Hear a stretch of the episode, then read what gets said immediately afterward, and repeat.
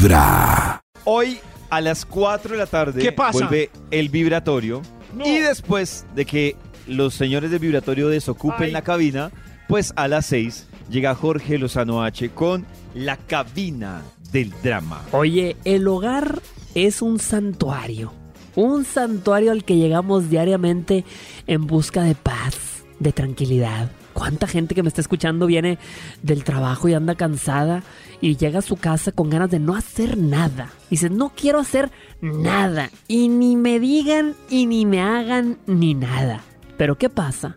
Cuando la paz que uno tiene en su casa se ve interrumpida ¿Por uno de esos vecinos indeseables. Vecinos difíciles, complicados, que uno se Oh, pregunta cómo me fue a tocar a mí.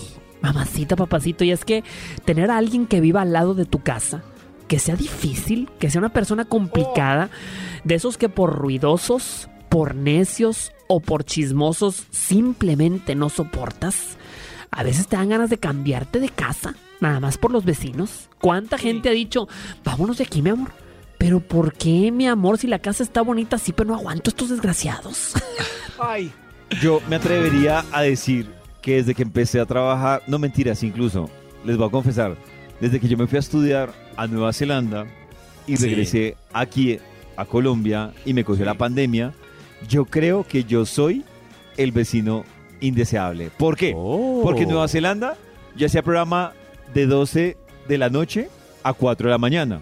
Entonces, mientras que todos estaban tratando de dormir, yo Te estaba haciendo bulla con, con ustedes. Y en pandemia, pues obviamente yo gritaba prácticamente, pues gritaba no, hablaba duro todo el tiempo. Luego, mi conclusión es que yo soy el vecino indeseable. Si usted no tiene un vecino indeseable, Oh. usted es el vecino Indeseable. indeseable. Es- Yo creo que Esta mañana no- hablamos de eso, Pollito, con la noticia ¿Sí? también de, de la EPA Colombia, que tampoco se la aguantan, que ya mejor dicho han pagado Uy, multa, policía, le han mandado de todo y no hay nada que hacer ahí. No hay nada que hacer, no hay multa, no hay nada que valga. Y hablamos un poquito de esas situaciones de esos vecinos.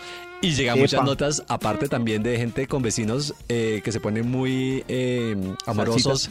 No, haciendo el amor. Entonces no dejan dormir porque están haciendo el delicioso. A mí esos vecinos ¿En me parecen serio? cool. Yo, por ejemplo, Sí, yo también, tengo, me voy a confesar me algo. Espero que ellas. Ay, no mentiras, no, porque creo que ellas, me dijo el vigilante, que ellas son Oh. oyentes. No, mejor no. No importa, Pollito, nadie va a saber quiénes son las Es- ah, bueno, pues sí, es que hay dos vecinas que son pareja. O sea, Ajá, son- lesbianas. son dos lesbianas.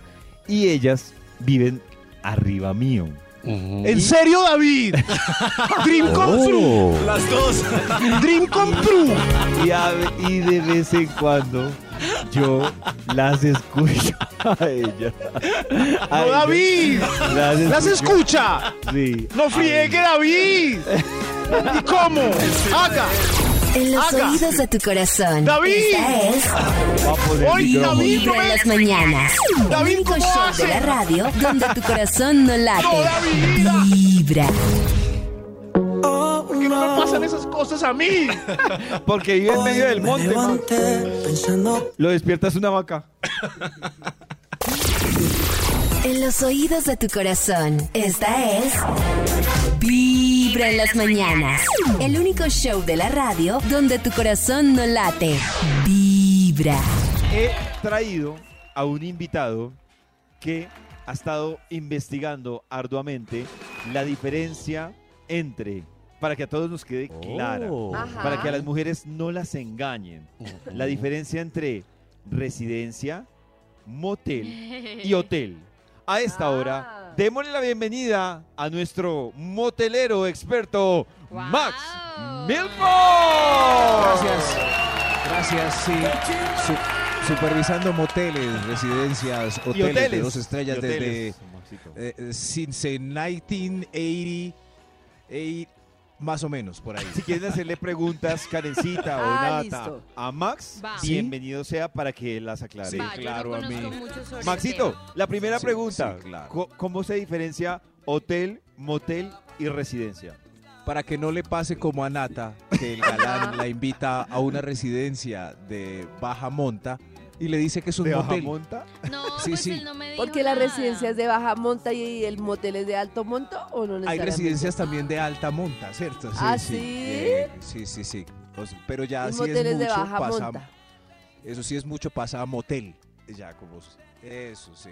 Eh, porque hay muchos que engañan. Entonces Nata vuelven y la llevan a una residencia de poca monta, entonces ella cree que es un motel toda ¿De la vida. monta? Hasta que por fin Igual no estaría muy orgullosa que me lleven ¿No? pues a un motel. Pero ¿por qué no? El, motel no es de penas ni nada, es un lugar necesario Oh. donde las parejas se juntan porque no hay lugares para hacerlo. Pero, como yo sí tengo, pues yo no voy. Claro. Pero si no no, tiene, prefieres, entonces no debe ir. Es que no me gusta, me, me da cosita la limpieza. ¿No prefieres un motel en el que estás a tus anchas que el apartamento con roomies en el Claro. que te toca darle manejo a ciertas Oh. No, situaciones? Un motel yo temático. cuando no están me enloquezco. Así, así. Pero, pero ¿Sí? un momento, ¿Cómo Nata, tengo una duda. O sea, tú solo te puedes enloquecer cuando no están las No, cuando no están me enloquezco y cuando están, pues normalito. Normalito. Pero en un motel, Normalito. en, en un motel elegante, de esos temáticos, pongámosle tema New York, con la Estatua de la Libertad para hacer pole dance. ¿cierto? Muy antes con música. Podría probar, pero estaría pensando todo el tiempo dónde hay semen pegado. Ay, Pero tú no crees que...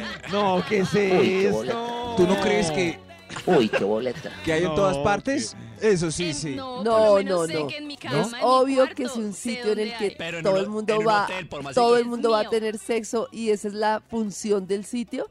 Obviamente hay más fluidos que en otro lado. Y Karencita Pero- que va a un hotel cree que ahí no tienen sexo. Eso iba a preguntar yo. No. O sea, Sí, allá van a preguntar yo. O sea, yo creo que en todo caso la rotación es menor porque no es lo mismo hacer aseo cada Claro. mañana que cada tantas horas, el espacio que hay para hacer aseo y segundo, pues hay estándares de calidad como en todo. Sí, Yo, yo tengo una duda, por ejemplo, Maxito, yo tengo una duda, no sé ustedes qué piensan. Por ejemplo, claro, en un motel se va a encontrar, ay, ¿cómo se llama eso? La silla, bueno, la, La silla del amor. La silla del ¿Cómo amor. se llama eso? Yo tengo Sí, la duda claro. es, estadísticamente, de 10 que entran a un motel, realmente, ¿cuántos terminan utilizando esa La silla? silla del amor. Yo o nunca si la he termina usado, siendo no la conozco. una decoración.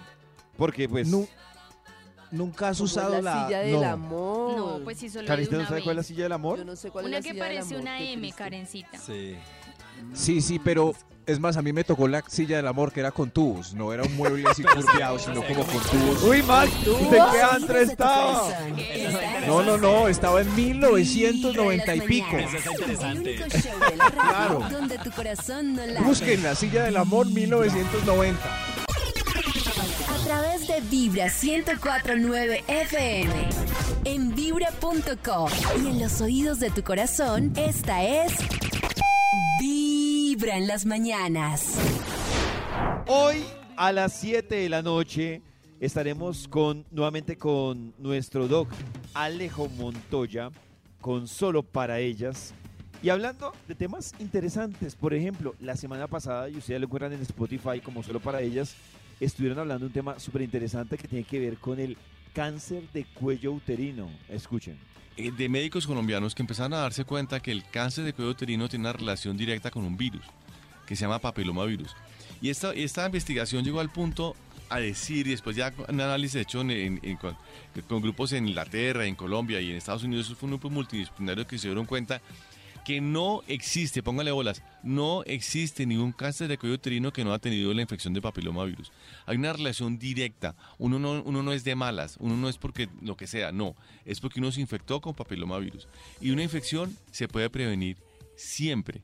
Por lo, por lo tanto, yo puedo tener diagnóstico precoz, pero puedo tener cambios en mi vida que ha- hagan que yo no tenga el riesgo de tener papilomavirus. Y ahí viene lo que es hermoso del cáncer de cuello uterino. Que lo que tiene triste es que la- el segundo cáncer más común en mujeres en Colombia es el segundo cáncer que produce más mortalidad en mujeres en Colombia. Y es una cosa absolutamente prevenible. Que eso me parece la- y importante. además, sobre todo la vacuna, ¿no? O sea, Sí. ya está la vacuna y no lo sabemos. Y por ejemplo, en, un- en ciudades más avanzadas en temas médicos, lo llaman a uno para que uno se vacune. Y es- esa vacuna es súper importante. Tres Además, dosisitas.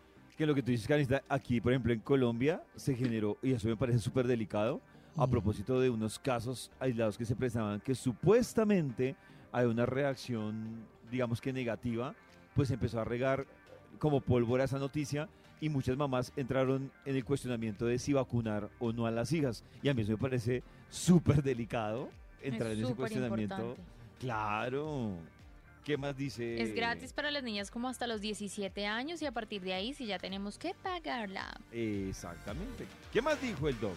Por favor, vacúnese para papilomavirus. Ah, No, y ve hasta las niñas ahorita. Por favor. ¿Desde qué edad empiezan a vacunar? De los 12, 12, 12, 12, 14. 14 años. ¿no? ¿Por qué? Porque es que la idea, ¿cuál es? La idea, a ver, uno tiene que entender esto, que el Estado colombiano o cualquier Estado trata de, en la, la- la vacuna papiloma- papa- para papilomavirus es una Sí. vacuna costosa. Sí. Entonces, obviamente el Estado Sí, es colombiano quiere vacunar a la gente que tiene más riesgo o tiene más posibilidades de funcionar con la, vacuna. Entonces, ¿qué es lo que hace? Que vacuna a las personas entre, de, creo que 14 a creo que eh, 20 y pico de años de forma gratuita. Eso no quiere decir que no te vacunes, ¿cierto? Entonces, ¿a quién se debe vacunar? ¿Quién se debe vacunar? Todas las mujeres por debajo de 45 años. Punto final Ok. se acabó el tema. Si entonces me- le vienen a la consulta, ay doctor, lo que pasa es que tuve papilomavirus, ¿será que me vacuno? Claro que vacúnate. No, sí, claro. ¿Cómo No, van a claro dudar? que vacúnate. Claro, Claro que y vacúnate. citología, citología. Ujú. Hoy un nuevo capítulo de Solo para ellas a las 7 de la noche aquí en A través de Vibra 1049 FM. En vibra.com. Y en los oídos de tu corazón, esta es. Vibra en las mañanas. En los oídos de tu corazón, esta es. Vibra en las mañanas. El único show de la radio donde tu corazón no late. Vibra.